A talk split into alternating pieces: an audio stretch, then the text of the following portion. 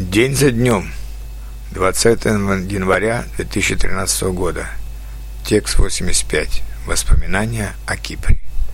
В эти холодные петербургские дни мне все чаще вспоминаются две беззаботных недели на солнечном Кипре. Я туда ездил во второй половине сентября. В Петербурге было уже только плюс 7 градусов, частые дожди, серое небо, грязь на дорогах. А на Кипре вовсю светило солнце, температура каждый день плюс 32 градуса, спокойное чистое море, приветливые люди. Что нужно для счастья? Совсем немного. Море, солнце, улыбки людей, и вот уже отступают все заботы и даже болезни, и ты опять чувствуешь себя молодым и полным сил.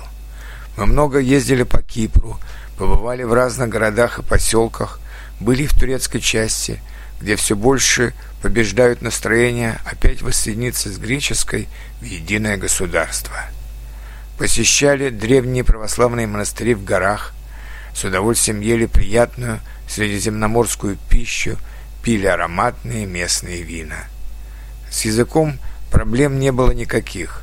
Большинство киприотов неплохо говорит по-английски, а продавцами в магазинах или горничными в гостиницах часто работают бывшие советские греки, которые бежали сюда из Грузии, Украины и России после развала Советского Союза и роста национализма в каждой из новых стран. В общем, было почти во всех европейских странах, многие из которых гораздо богаче, чем Кипр. Но нигде я не чувствовал себя более уютно, более раскованно, совсем как будто в своей собственной стране, чем на Кипре.